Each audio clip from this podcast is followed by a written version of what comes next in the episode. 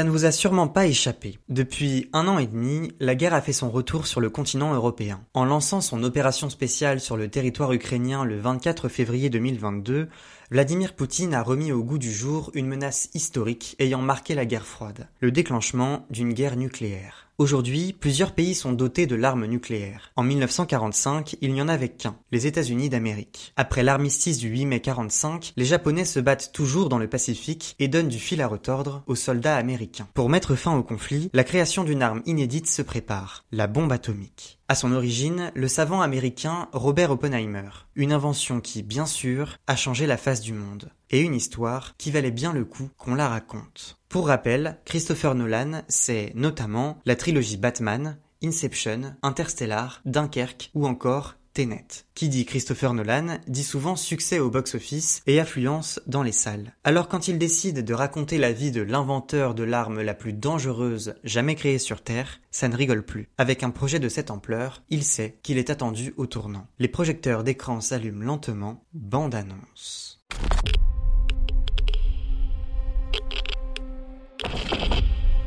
Il s'agit d'une urgence nationale. Détonateur amorcé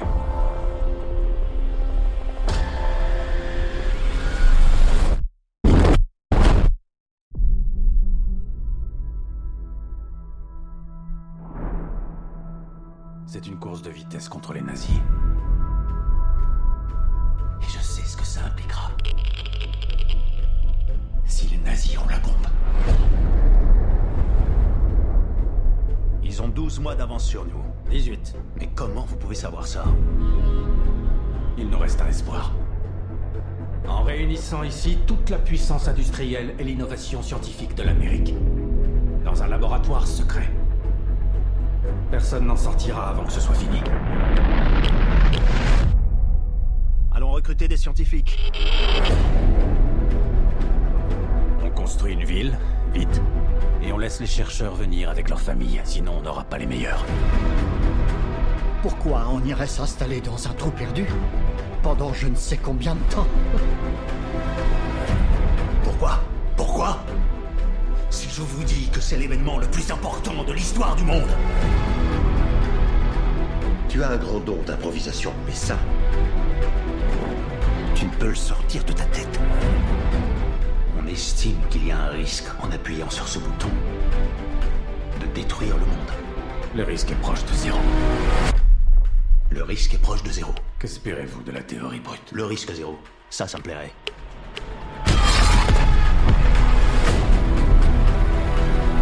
C'est une question de vie ou de mort.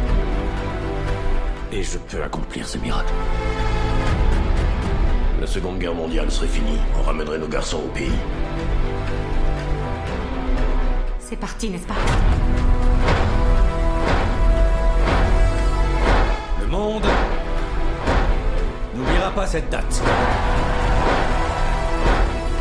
Le travail que nous faisons ici garantira une paix que l'humanité n'a jamais connue.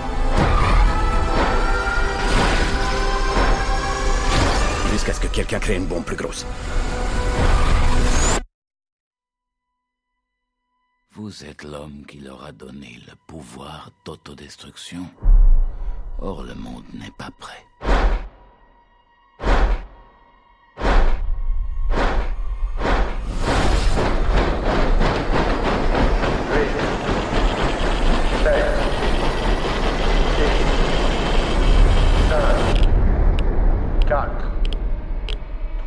Veut savoir ce qui se passe ensuite. Ensuite? Ce film a fait parler de lui durant des mois. S'attaquer au père de la bombe atomique, Robert Oppenheimer, en voilà un beau défi pour Christopher Nolan. Le réalisateur américain, en vogue depuis plusieurs années, est aujourd'hui l'un des cinéastes les plus célèbres d'Hollywood. Un tel projet est bien sûr en mesure de susciter l'impatience, mais aussi quelques craintes. Tout d'abord, Oppenheimer se distingue par un travail sonore assez impressionnant. À ce titre, la première partie est éloquente. Si elle manque de contextualisation, elle tient le rôle d'un stimulateur pour le spectateur. Le moins que l'on puisse dire, c'est que l'on est directement plongé dans le bain. Sans vraiment réfléchir, l'écran nous aspire. Les 30 premières minutes sont visuellement magnifiques. En tant que spectateur, on ne comprend pas vraiment ce qui nous est proposé, mais peu importe. On le prend. À ce stade, le film n'a pas encore pris de direction claire dans son intrigue. C'est déstabilisant, d'accord, mais c'est aussi ce que l'on vient chercher avec un film comme Oppenheimer. On sait que l'on ne va pas tout comprendre, tout le temps, parce que, voyons, c'est aussi ça, la touche Christopher Nolan. Franchement, qui, en 2023, 13 ans après, a compris Inception? Avec Oppenheimer, on en prend plein les yeux et les oreilles. Pour les plus sensibles, il faut d'ailleurs peut-être éviter le premier rang de la salle de cinéma. Le travail visuel et sonore est tout bonnement impressionnant et contribue à une immersion totale. Il est d'ailleurs constant et ne faiblit pas tout au long du film. Effets spéciaux compris, cette prouesse visuelle et acoustique est, à mes yeux, le point fort du film, celui qui le propulse au rang de grand spectacle. Par contre, la bande originale était bien trop présente, si bien qu'aucune scène ne m'a semblé posée et non portée par une musique de fond épique. Oppenheimer est un film à voir sur grand écran, aucun doute là-dessus. Vous ne voulez pas le regarder sur votre PC ou sur votre téléphone. Le long métrage a clairement été pensé pour le cinéma. Les plans sont divers, certains transparaissent la tension et l'angoisse tenace qui envahit le protagoniste. La lumière, ou plutôt ici l'absence de lumière, est un fondement du film. Oppenheimer est assez avare en couleurs claires et ambiance lumineuse. Dans l'ensemble, les teintes sombres dominent, ce qui colle avec l'état psychologique du personnage. Du côté des performances, là encore, le spectacle est garanti. Cillian Murphy excelle dans le rôle de Robert Oppenheimer, génie torturé et savant souvent incompris, dont la psychologie est une des composantes principales du film. Créer la bombe atomique, avoir le pouvoir de vie ou de mort entre ses mains, ça n'est pas rien. Cela appelle forcément à une prise de conscience personnelle de taille.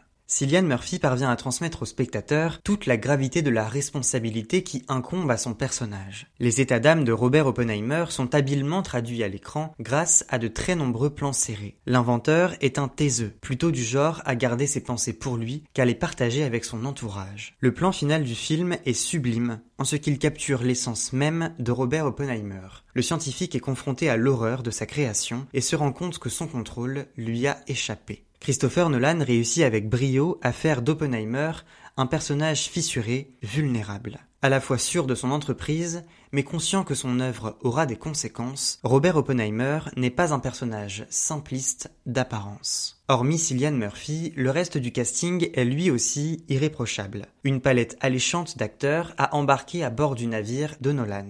Robert Downey Jr., Matt Damon, Josh Hartnett ou encore Emily Blunt. Avec autant de maîtrise artistique au mètre carré, pas étonnant que les interprétations soient si fines et mesurées. Robert Downey Jr. tire particulièrement son épingle du jeu. À l'écran, il apparaît en noir et blanc dans le rôle de Lewis Strauss, homme politique américain qui ne veut pas vraiment du bien à Oppenheimer. Son jeu manque de subtilité mais s'avère percutant. Dans l'Amérique des années 40, une seule obsession porte les honnêtes américains, éviter à tout prix l'invasion de l'idéologie communiste sur cette terre qu'ils chérissent, où la liberté est la mère de tous les hommes. Il est d'ailleurs plus question des communistes que des nazis dans le film. Alors que les combats ont cessé en Europe, les États-Unis craignent une montée en puissance de l'URSS. C'est là toute la subtilité d'Oppenheimer. Le film n'est pas strictement un film sur l'arme atomique, mais bien une œuvre qui raconte la vie du physicien. En premier lieu, c'est l'homme qui est au cœur du film. C'est sûrement ce qui justifie un tel découpage rythmique. L'intrigue est morcelée, divisée en trois grandes parties. Il y a le premier morceau,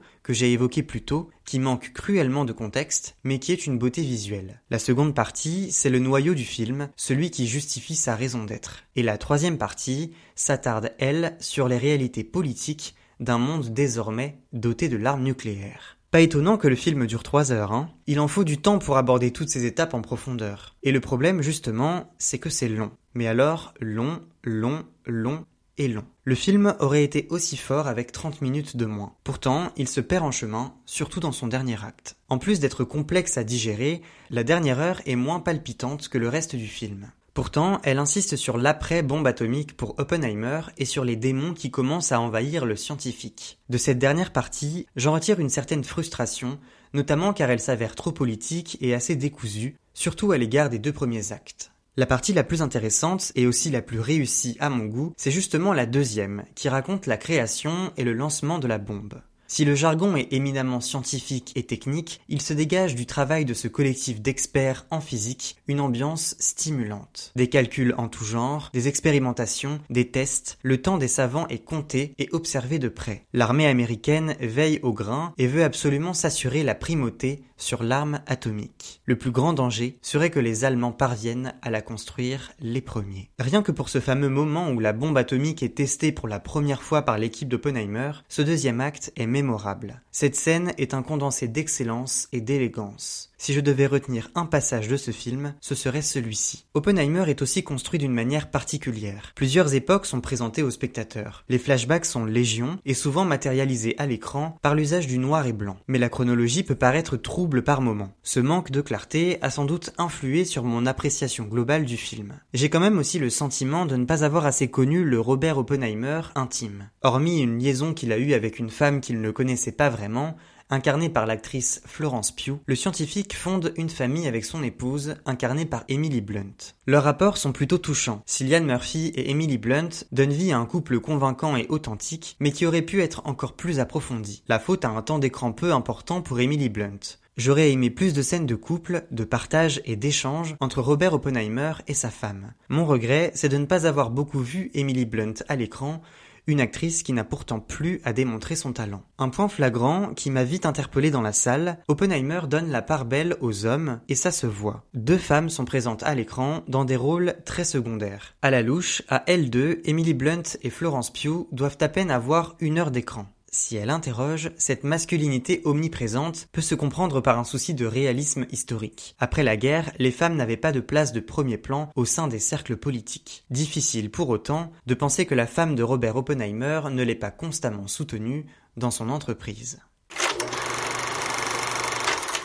Oppenheimer offre un spectacle de qualité. S'il n'est certainement pas le meilleur film de Nolan, il raconte avec brio la destinée atypique de Robert Oppenheimer. Profitant d'interprétations hors pair d'acteurs excellents, Christopher Nolan accomplit un travail artistique impressionnant qui donne une réelle plus-value à son œuvre. Film ambitieux, Oppenheimer est pourtant desservi par sa longueur, qui étend l'intrigue à n'en plus pouvoir et transforme son propos en un millefeuille bien trop fourni, au risque de devenir illisible. Dans le prochain épisode d'écran, on reviendra sur le film américain Barbie, réalisé par Greta Gerwig, avec Margot Robbie et Ryan Gosling. D'ici là, n'oubliez pas d'aller au cinéma.